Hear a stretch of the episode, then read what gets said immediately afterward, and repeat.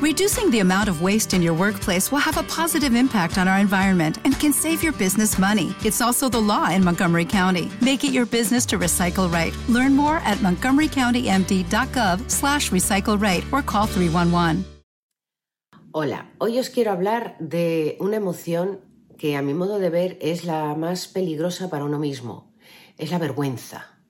La vergüenza es una emoción que nos impide expresar deseos, expresar necesidades, expresar miedos y expresar en realidad quiénes somos. Si tú te quieres cargar a una persona, lo único que le tienes que hacer es pasar vergüenza.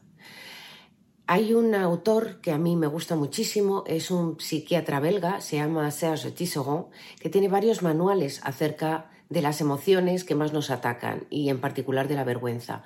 Así que hoy voy a recoger unas breves líneas de, lo que él enuncia y de lo que es eh, cosecha propia mía. ¿Por qué sentimos vergüenza? Pues sentimos vergüenza, por ejemplo, cuando no queremos hacer el ridículo. Eso es inevitable.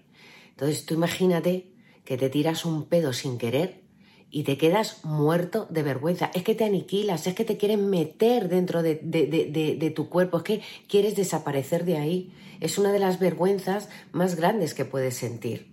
O por ejemplo cuando te expones, cuando estás en clase, estás en una reunión, estás en, en un sitio público y hay alguien que está hablando, hace una pregunta y inclusive en cursos o talleres de adultos, esto pasa en niños, pero en adultos también, nadie se atreve a levantar la mano, a expresar una opinión distinta o a hacer una consideración.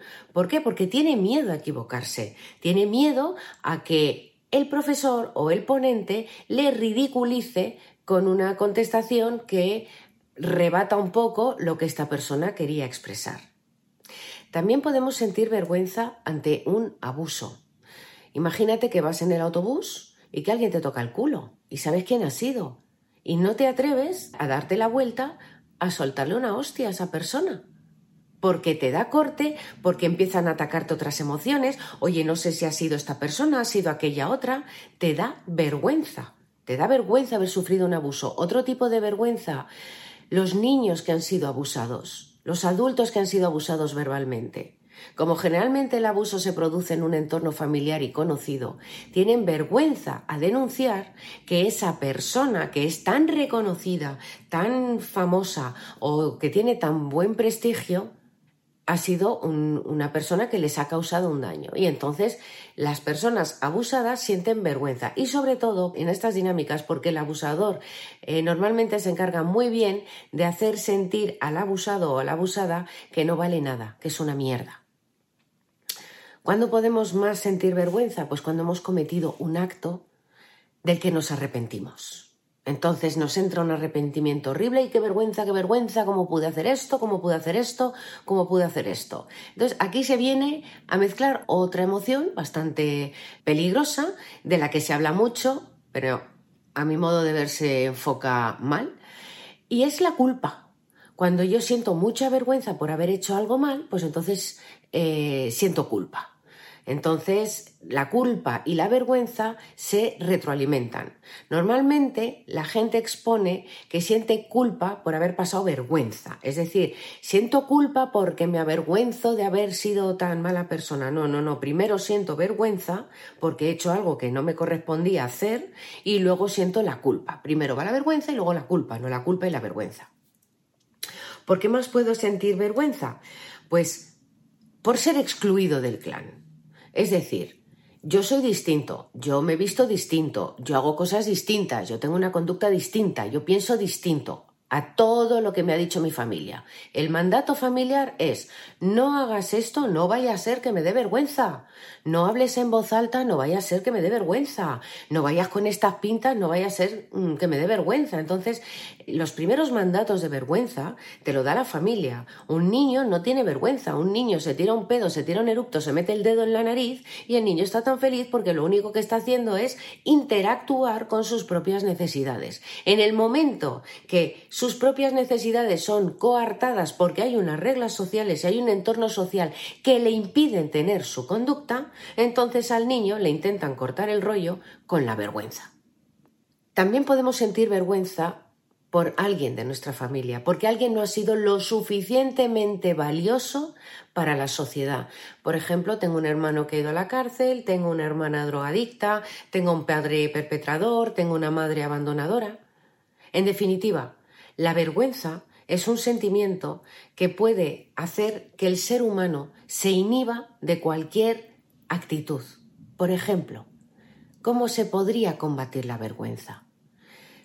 Si a mí me han abusado, por ejemplo, estoy tranquilamente en un autobús o sentada o haciendo algo y alguien me toca el culo o alguien se ríe de mí. Pues una manera de combatir la vergüenza es con otra emoción, la vergüenza se combate con otras emociones que están más disponibles, más sanas para el ser humano. Por eso es importante que veas, aunque tengas vergüenza, que veas qué otras cosas tienes para combatirla. Entonces, por ejemplo, a mí me tocan el culo y yo directamente me doy una hostia y el primero que me ha tocado el culo, la primera que me ha tocado el culo, se lleva la hostia. Entonces, esto da mucho corte, pero esto pasaba muchísimo en mis tiempos. Cuando yo era más pequeñita, en el autobús tocaban muchísimo el culo a las niñas y a los niños. Ojo. Entonces, ¿qué es lo que ocurre? Que una persona necesita sobrevivir, interpreta que le han agredido y puede más su cerebro reptiliano para defenderse, o sea, ataco con un golpe. Cuando alguien te quiere ridiculizar y te quiere hacer sentir de menos, cuando alguien está intentando decir, mira el listo de turno que ha hablado, que no sé qué, ¿cómo se puede combatir la vergüenza? En esos casos, la vergüenza se combate viendo, primeramente, que esa persona no está atacando tu, tu saber estar, no está atacando tu inteligencia emocional, no está atacando aquello que tú dices. Lo único que está intentando atacar es a tu inteligencia. Precisamente a tu inteligencia. Mira, habló el listo de turno. ¿Por qué te intenta ridiculizar? Porque no tiene un argumento para rebatírtelo de manera seria y de manera asertiva. Es decir, oye, mira, es que creo que no estás de acuerdo, o creo que no estoy de acuerdo, o creo que esto no funciona. Entonces la gente intenta ridiculizar, intenta hacerte sentir pequeño, intenta hacerte sentir que eres una mierda. Entonces cuando tú tienes claro que el otro quiere hacerte sentir una mierda, entonces o te defiendes con un golpe o te la guardas para la próxima ocasión, armarte de valor y poder defenderte como corresponda. Entonces, en este caso, la vergüenza se combate con terapia.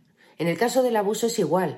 Cuando tú tienes una familia que ha abusado de ti, un, entorno que ha abusado de ti, obviamente la vergüenza que te hace sentir todo eso necesita ser combatida con muchas otras herramientas eh, para que tú puedas sacar tus talentos y poder combatir esa vergüenza, por ejemplo, poniendo en su sitio la culpa o poniendo en su sitio que tú no tienes nada que ver. Si tu padre o tu madre son personas que cometieron unos delitos de los que tú no tienes nada que ver, pues tienes que hacer una distinción entre esa gente y tú. Y eso, como no es tan obvio, no es tan fácil, pues se necesita terapia, se necesita coaching o se necesita hablar. ¿De qué otra manera se puede rebatir la vergüenza? El reconocimiento. Es decir, señores, he metido la pata. He metido la pata como una gamba. Entonces, la culpa lo que va a hacer es disculparme. Ay, qué malito me siento por haber hecho esto. Es que es... No, o sea, asumo lo que he hecho. Mira, sí, he sido un grosero, he sido una maleducada, eh, lo he hecho mal, no te he escuchado, he actuado por un impulso. Entonces, la única manera efectiva de evitar pasar vergüenza es reconocer que uno no lo ha hecho bien. Entonces, cuando tú te reconoces que no eres esa persona que tienes en tu cabeza, puedes ser más fuerte y no más vulnerable porque generalmente no queremos reconocer las cosas porque nos hacemos más vulnerables. ¿Cómo se puede también combatir la vergüenza? Con el humor. Yo soy extremadamente irónica y tú te tiras un pedo en una reunión, se te queda todo el mundo mirando y obviamente no te queda otra más que reconocer que te has tirado un pedo. Es decir, sí señores, este pedo es mío, no lo podía evitar y probablemente ustedes han tirado muchísimos pedos de los que no nos hemos enterado y hace reír a todo el mundo, porque todo el mundo sabe que estás diciendo algo donde llevas más razón que un santo. Entonces, la vergüenza nos impide, como ves, relacionarnos con normalidad con el entorno. Y por ahí te haces extremadamente vulnerable. Imagínate que estás en clase y te estás haciendo pis y no quieres salir por vergüenza. Esto pasaba mucho de niño, por vergüenza, por miedo, porque soy el único que quiere, que tiene esta necesidad en clase y todo el mundo ya ha hecho pis antes de entrar en clase y entonces me van a decir, entonces bueno, ahí ya te montas una historia en la cabeza que no te, no te permite ser persona. Entonces, la vergüenza de no llamar la atención, de no lo he hecho bien, de mm, me van a decir que interrumpo la clase. Todas esas cosas están impidiendo que tú manifiestes una necesidad fisiológica real o la necesidad de ser ayudado. Oye, mira, he sufrido un abuso, me han abusado verbal, físicamente, ayúdame, ayúdame si me van a hacer daño si denuncio el abuso. La necesidad de que uno se ha ayudado, también se inhibe. Entonces destruye al ser humano. La necesidad de ser perfecto te impide manifestarte en un foro para que te corrijan o al contrario, te den tu sitio, tu reconocimiento. La vergüenza a tener pues un familiar o alguien cercano que no se ajusta a los paradigmas pues porque o es una persona que no entra en el cliché, o es una persona que sufre una enfermedad mental o un deterioro físico que le hace pues hacer cosas eh, un poquito estrambóticas delante de los demás. Esa vergüenza te impide ser generoso, te impide ser empático y impide que los demás te vean como tú eres, porque si tú intentas tapar, por ejemplo, la locura en tu sistema familiar, si tú intentas tapar que alguien hace cosas eh, delictivas, si tú intentas tapar eso, al final estás cogiendo una responsabilidad y un rol que no te toca. No te toca, tú eres tú, tu familiar es tu familiar y tú eres una persona más que puede permitir a los demás que se acerquen a esa desigualdad de una manera más empática o que lo rechacen como tú. ¿Entiendes? Si en tu familia hay locura y a ti eso te da vergüenza, ¿cómo vas a hacer que la locura sea visible? ¿Cómo vas a permitir que los demás se acerquen a la locura sin miedo si el primero que tienes miedo eres tú? Por ejemplo, podría tirarme horas hablando sobre la vergüenza y simplemente quería deciros que uno de los primeros eh, sentimientos que yo me he trabajado, las primeras emociones que me he trabajado, es precisamente la vergüenza. Porque en el sistema familiar lo primero que te dicen es cómo tienes que hacer para no hacerles pasar vergüenza a los demás, para que no te pasen una serie de cosas malísimas. Entonces, como eh, la vergüenza en mi familia era un tema importante, obviamente es una de las emociones que peor he colocado y que más daño me ha hecho y por tanto que antes he tenido que trabajarme. Así que como hay tanto que hablar, tanto que ver, tanto que explorar sobre el tema de la vergüenza, voy a dejaros simplemente aquí estos tips para que vayáis investigando y como siempre si tenéis alguna pregunta particular, si tenéis alguna necesidad particular, si queréis que os conteste algo de forma particular, no dudéis en escribirme en info.pitia.es. Estaré encantada de contestaros. Os mando un abrazo muy fuerte y recordad que la vergüenza es lo que os va a impedir ser personas. Un abrazo.